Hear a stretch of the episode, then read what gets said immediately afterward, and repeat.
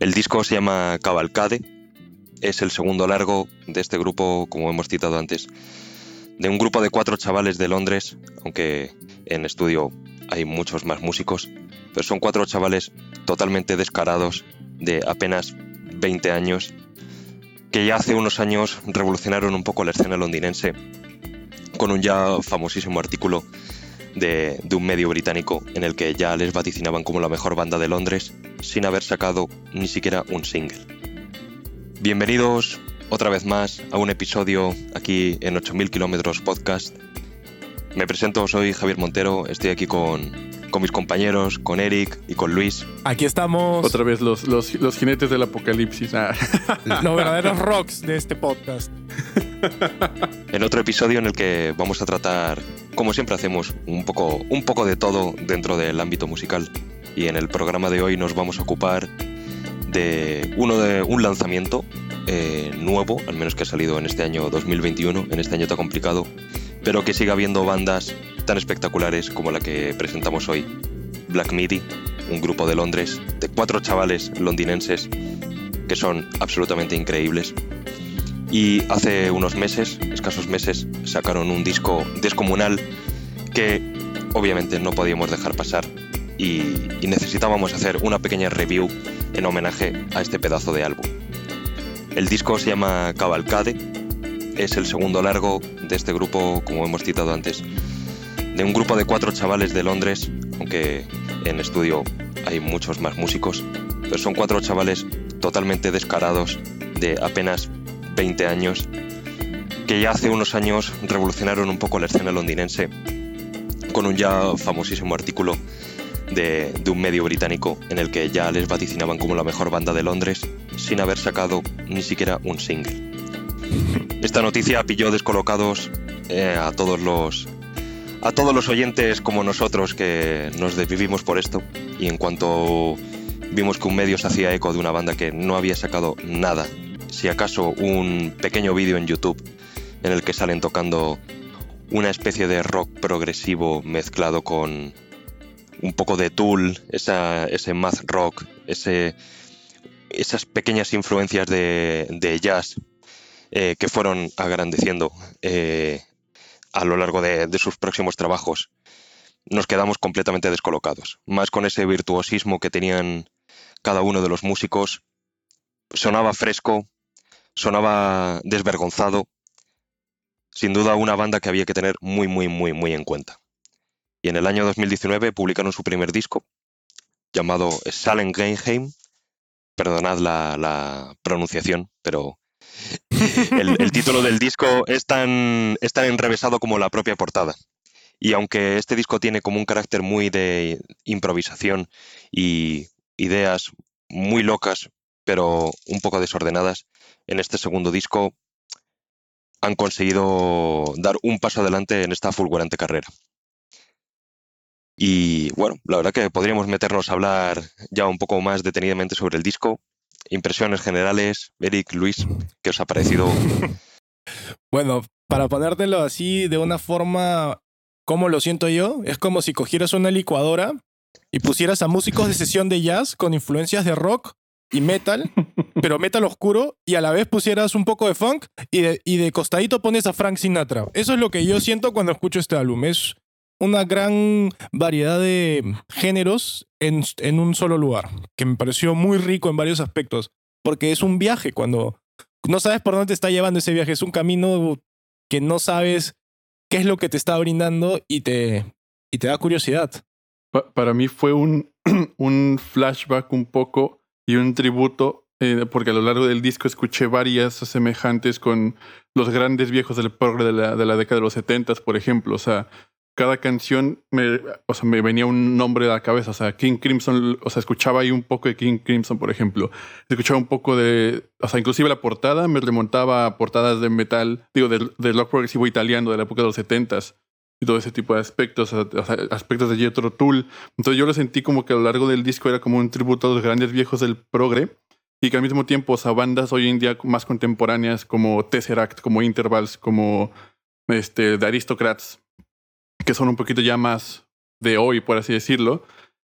También notaba un poco de la escuela de estos bandas nuevas, por así decirlo, de metal y del rock progresivo, pero al mismo tiempo una propuesta nueva, una propuesta diferente que, que en lo personal sí había escuchado, había escuchado una banda muy similar que se llama Black, eh, se llama Shining con su disco Black Jazz. Hmm. Y este, y, y, y lo, como, como que lo perdí. Pero ahora este disco me hizo recordar ese sonido que, o sea, yo lo definí así como Black Jazz, por así decirlo. Y fue una propuesta muy interesante, un recorrido este, en a lo largo del álbum que, que, o sea, no te das cuenta cuando cambias eh, de sonidos, cuando va cambiando, y eso es algo que se agradece mucho en el progre, que no te des cuenta de los cambios y de repente hayas pasado de un grito súper así gigante a una, un pasaje acústico melódico, y que también hasta cierto punto en el aspecto de composición, cada canción sí es muy fácil de distinguir inicio, desarrollo y fin. O sea, es como una mezcla de todo eso que yo sentí y para mí me disfruté mucho escuchar este disco, la verdad. Hmm. Estoy, de, estoy muy de acuerdo con vosotros respecto a este último detalle que comentas, Eric, digo, perdón, Luis, eh, de que cada canción es muy reconocible. Es algo que yo he agradecido porque muchos de estos discos o de grupos de este tipo, a lo mejor de metal o mm, rock así más duro, pero que mezclan, que tienen un montonazo de influencias, a veces es un poco difícil distinguir eh, las canciones dentro de, del largo, pero en este disco realmente, exacto, tiene como una gran diferenciación, además de las canciones que son más cañeras, como por ejemplo la canción que abre el disco, eh, la de John L. o la de Condromalacia Patela, por ejemplo, que son como las canciones mucho más cañeras y luego mm, tiene como otro tipo de canciones mucho más diferentes, más melódicas e incluso que se atreven a coquetear con, con otro tipo de géneros que son como completamente antagónicos. A mí, de hecho, justo esto eh, me ha recordado ahora mismo otro grupo, un grupo belga que se llama Neptunian Maximalism, que es un grupo pues también así de como avant-garde jazz, pero mezclado con metal. Y, pero realmente los Black Midi tienen una potencia mm, espectacular. A mí, sobre todo, me, me llama muchísimo la atención los jóvenes que son, lo virtuosos que son. Cada uno, además, en su plano. El batería es es, muy bueno. O sea, realmente es donde tiene, yo creo que es el que eh, tira a tierra todos esos eh, ritmos más jazzísticos. El bajista, que además firma dos canciones, para mí además una de las mejores, que es Slow. El bajista también es espectacular, eh, también canta también en otro par de temas. El cantante tiene un registro muy curioso y sin duda es, le da como una seña distintiva al grupo. y aunque en directo eh, muestra como más fiereza de lo que puede mostrar en el, en el propio disco, también es una fuerza de la naturaleza. Y el guitarrista, bueno, pues igual. Eh, sobre todo la paleta de sonidos que saca la guitarra es, es, también digna de mencionar porque muchas veces no sabes muy bien cuántos sonidos están, están ahí, porque suenan teclados, suenan cuerdas, suena un saxofón en algunos momentos. Saxofón. Eh, exacto, de fondo. Y normalmente oyes un barullo tremendo eh, que sale de la guitarra y, eso ha implicado muchas horas de, estudio y de producción para conseguir ese, ese muro que suena. Oye Javier, y hablando un poco del tema, ya que estás mencionando, dicen que el guitarrista tuvo unos problemas internos por el cual él no fue muy partícipe de este álbum, sino, hmm. digamos, no tuvo créditos, pero no estuvo parte del, proceso de, grabar, de grabación. Y tampoco, bueno, ahora está, digamos, está tomando sus medidas personales para cuidarse. Hmm. Eso de todas maneras influye en la dirección de la banda, porque cada instrumento y cada elemento y cada persona y cada carácter le agrega o le quita ciertas características al, a lo que es el atributo de la banda. Hmm. Total, es cierto que el guitarrista Matt está ahora mismo, bueno, retirado o semi-retirado de, la banda, aunque también es difícil, es verdad que obviamente no conocemos el detalle, pero yo me imagino que, por ejemplo, eh, Matt en su momento eh, ya habría trabajado en la preproducción o en la composición de, los temas del disco y luego se encargaría un músico de estudio de, de poder plasmarlo, ayudado obviamente de los, de sus compañeros, pero yo imagino que como la, la, composición de este disco se ha desarrollado como en la segunda mitad del 2020, y, bueno, y, principios, muy principios de 2021, yo imagino que él estaría presente en la, en la preproducción al menos de, del álbum. No, no, lo sé con detalle, porque no he tenido el placer de, de conocerlos. Pero, pero es verdad que también es, es un guitarrista curioso, porque mm, precisamente es muy... Bueno, es un poco de la escuela que, estamos tratando aquí de, Black Midi. Es un poco math rock. Un guitarrista tal y como te lo podéis imaginar. Virtuoso, rápido, punzante, em, muy mm, impredecible, sobre todo. Que alterna ritmos rapidísimos con, con acordes yaceros y... Bueno, no sé, es un guitarrista espectacular, en mi opinión. Para, para mí, o sea, hablando de. Quería rescatar un poco, porque así se acuerdan que es un guitarrista. De hecho, en la guitarra escuché mucha influencia de Guthrie Govan. No sé si sea cierto, pero escuché mucho, o sea, los voicings de los acordes, inclusive la cierta ecualización cuando toca, por ejemplo, en slow, hay los pasajes melódicos noté mucho a la escuela de Guthrie Govan, que es un señor guitarrista quien ha trabajado también con diferentes eh, artistas de rock progresivo. Entonces, más sumo, si tiene como 20 años, como es, que es nuestra edad, y le gusta el progres, seguro escuchó a Guthrie Govan y como que ahí sacó alguna de esas cosas. Pero de lo que estabas comentando, Javier, de que y mezclan estos, eh, Black Midi mezcla diferentes géneros. A veces pasa mucho que en el progre la gente se atreve a mezclar este cualquier paleta de colores, cualquier paleta de géneros y a veces no le sale bien o a veces se escucha muy forzado o, a veces es como, ay, como que no, no sé, siento que no va esta parte aquí o lo siento muy, muy metido a la fuerza. Y por ejemplo, aquí en la segunda canción, escuchas un bossa o una base de bossa que es como, ok, ok, o sea, no se, se escucha bien, se escucha bien acomodado, se escucha bien pensado y no se escucha que está como sobrepuesto, hmm. diciéndole como, ok, vamos a meternos al estudio, vamos a llamear, vamos a meter un bossa y tú toca lo que sea, ¿no? Sino, o sea, sí se ve que cada canción fue pensada y que cada elemento y que cada pasaje no solo fue como, vamos a meternos y hacer un bump y vamos a llamear, sino, esta, creo que vamos a intentar hacer un bossa, ok, y, y, y ir construyendo Ahora sí mm. que encima de los pasajes melódicos, de los motivos, de los contramotivos, de los bumps, de jugar 4 con 4 con batería, se fue armando este disco que, o sea, es de aplaudirse que hayan conseguido con, en una carrera tan joven un sonido tan bueno y tan eficaz en el sentido de que no se escucha que es una licuadora así. Claro. No, es como, está bien, es un, es un platillo.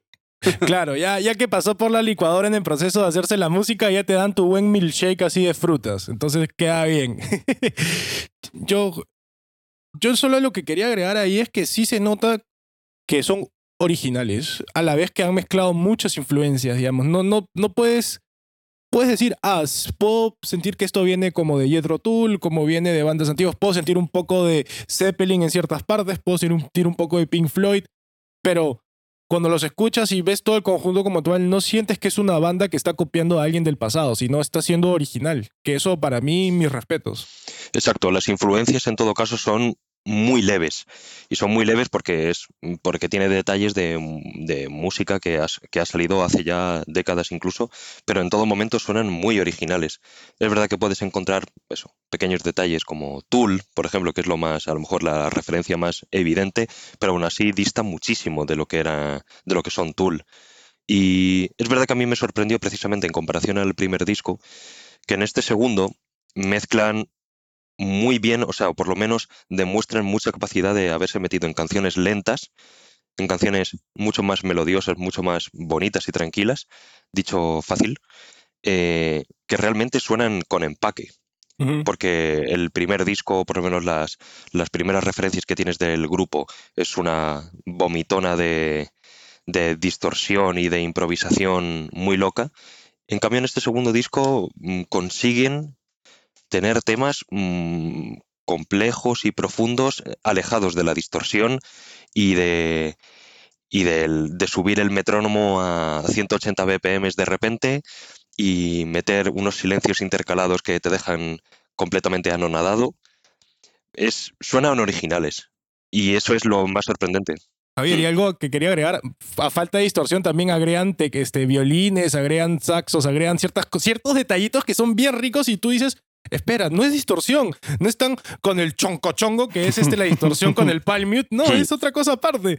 Entonces, este, eso a mí me, eso fue una de las cosas que más resalté del álbum, para serte sincero, que no haya tenido que tener distorsión para poder darle ciertos, este, extras. Se podía sentir un, como si Miles Davis se hubiera colado a la sala y hubiera estado tocando y se hubiera ido, de cierta forma.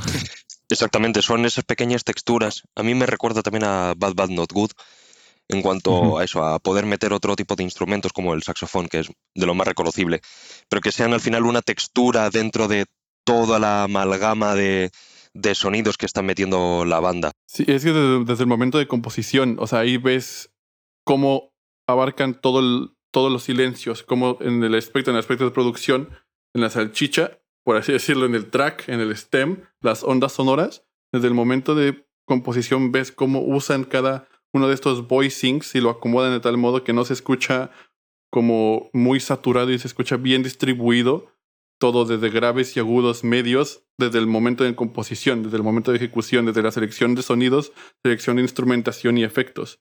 Que al final de cuentas eso influye mucho en lo que ustedes están diciendo, de que se escucha bien digerible y se aprecia que no, o sea, que puede distinguir de repente en, los audífonos que estás escuchando, ah, mira, aquí hay un violín en, en, mi oído izquierdo muy atrás. O aquí, eh, o sea, eso es muy divertido porque, o sea, como son canciones de progre, que bueno, son siete minutos, nueve minutos, seis minutos, o sea, tu cerebro está analizando, está escuchando y siempre está en busca de esos pequeños detalles que son como una caricia en, eh, en para disfrutar de una canción de siete minutos. Pues necesitas este tipo de chispazos por ahí para que si digas, ah, qué, qué chido, se, se, aprecia. Exacto, Luis. Y aparte, no solamente hay canciones de nueve minutos, sino hay Marlene Dietrich, dura casi tres. También este está Hogwash and Balderdash, no más sé cómo se pronuncia esa canción, pero tremendo temón. Este, dura dos minutos y medio. También tienen, digamos, se han dado la, a mí me parece que han tenido los huevos, así como decimos en Perú, te han tenido las ganas de hacer las cosas como ellos han querido, pero hacerlas bien y, digamos, que nadie, se siente que no hay una dirección por alguien, sino se nota que es un experimento que ha salido muy bien. Hmm. Es curioso como un disco que ciertamente es experimental, por todo lo que estamos comentando, está teniendo tanta trascendencia dentro de la escena underground mainstream. Eh, como siempre, como a lo que nos gusta, es un grupo underground y ciertamente suena underground y es vanguardista. Pero aún así sigue teniendo ese reconocimiento que incluso el rock adolece un poco en estos, en estos días. Que es difícil ya que el rock te sorprenda hasta que vienen estos chavales y, te desmontan el, mercado. Y yo agradezco un montón que, puedan existir pues, esta gente que de verdad se atreva, que suene original, que suene fresco aún hoy en día, que es lo más complicado de todo, y sobre todo expectante también un poco a lo que, a lo que pueden ir sacando, porque con este segundo disco para mí es un paso adelante, claramente. Mm, tengo ganas de saber cuál va a ser el futuro de la banda. No sé eh, si, a lo mejor una colaboración con algún otro grupo como... Bueno, realmente han estado tocando con, con esta banda. Eh, ¿Cómo se llama?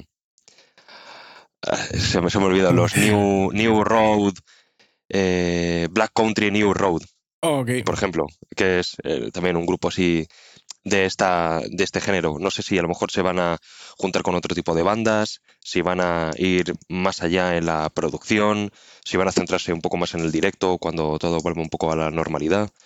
Tengo ganas de saber qué, qué van a hacer porque realmente el futuro está en sus manos. Yo creo que estaría interesante justamente, por ejemplo, el, el que se empezaran a adentrar o a invitar a gente que igual y tiene un poquito más de renombre en el underground mainstream del rock progresivo, que les dé ciertas influencias, que les dé ciertas técnicas, ciertos tips de producción, ciertos tips de cómo seguir avanzando en este vanguardismo que están proponiendo en la, cuestión artística. Porque no sé, o sea, imagínate que en el siguiente disco está producido por Steven Wilson, que Steven Wilson es uno de los capos del rock progresivo, que viene de, o sea, tiene una trayectoria interminable. Y todos los que escuchamos Progress sabemos quién es Steven Wilson, porque te gusta o no, pero sabes quién es y sabes que tiene un estilo de producción, un estilo de trabajo súper pulido.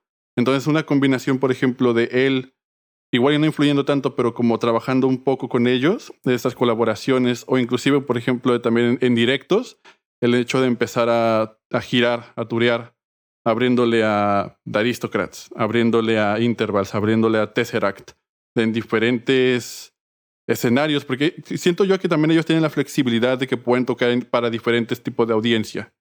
O sea, este es un disco que puede caber un poco, por ejemplo en el progre, en el metal, en el jazz, en el experimental. Y si tú, si tú eh, oyente, eres como fan habido de estos cuatro géneros, o sea, puedes entrar por ahí, por un lado, por otro lado, y entonces ellos, estos, a ellos les abren muchas puertas en el sentido de que, que podemos experimentar, a dónde queremos jalar, y es el chiste nada más como encontrar, de ver, a quién encuentran para, para que sigan creciendo con este sonido. Lo gracioso sería ver a la audiencia que va a esos conciertos. Imagínate que vayan tantos gente de todos los tipos, yaceros, tranquilos, papás, abuelas, y después van así gente hardcore metal, así. Esa audiencia sería muy interesante de ver, ¿ah? Tienen una audiencia, pueden tener una audiencia muy grande, obviamente va a ser reducida, es un grupo de nicho, lo, hay que reconocerlo. Pero es verdad que tienen, tienen ese, ese futuro. Yo creo no sé, eh, escuchando varias veces el disco, creo que el camino natural es que también puedan introducir eh, elementos electrónicos o las posibilidades que te puede dar eh, una producción mucho más digital o introducir eso, instrumentos de todo tipo o una, producción muy electrónica. Creo que les puede dar un, gran empuje, como han hecho otras bandas, por ejemplo, Tame Impala, que obviamente dista mucho de lo que es Black Midi, pero al final empezó siendo un grupo de rock psicodélico, por citarlo así rápido y mal, y poco a poco va introduciendo elementos electrónicos que también amplía un poco la, paleta de colores. Mm, tengo ganas de verlo, porque a lo mejor el siguiente disco todavía es más jazzero. A mí me encantaría que, fuera mucho más intrincado la, esas disonancias armónicas de repente que te, que te juntan, eh, que son espectaculares yo estoy mm, muy atento a todos los pasos de la banda, a ver qué, con qué consiguen sorprendernos, porque desde, desde el primer momento yo estoy encantado y alucinado de que puedan seguir saliendo bandas así, sobre todo de gente tan joven. Tal cual. ¿Tuvieron, ¿Tuvieron una canción favorita de este disco? Sí. Sí. No sé si vamos a coincidir. la mía, tras muchas escuchas, creo que la, la que más me gusta es Slow. ¿Ya? ¿Por qué? ¿Por qué te gustó Slow? Es ese. yo creo que es a lo mejor. Es, difícil definirlo, ¿no? Pero es como la canción más funky, quizás.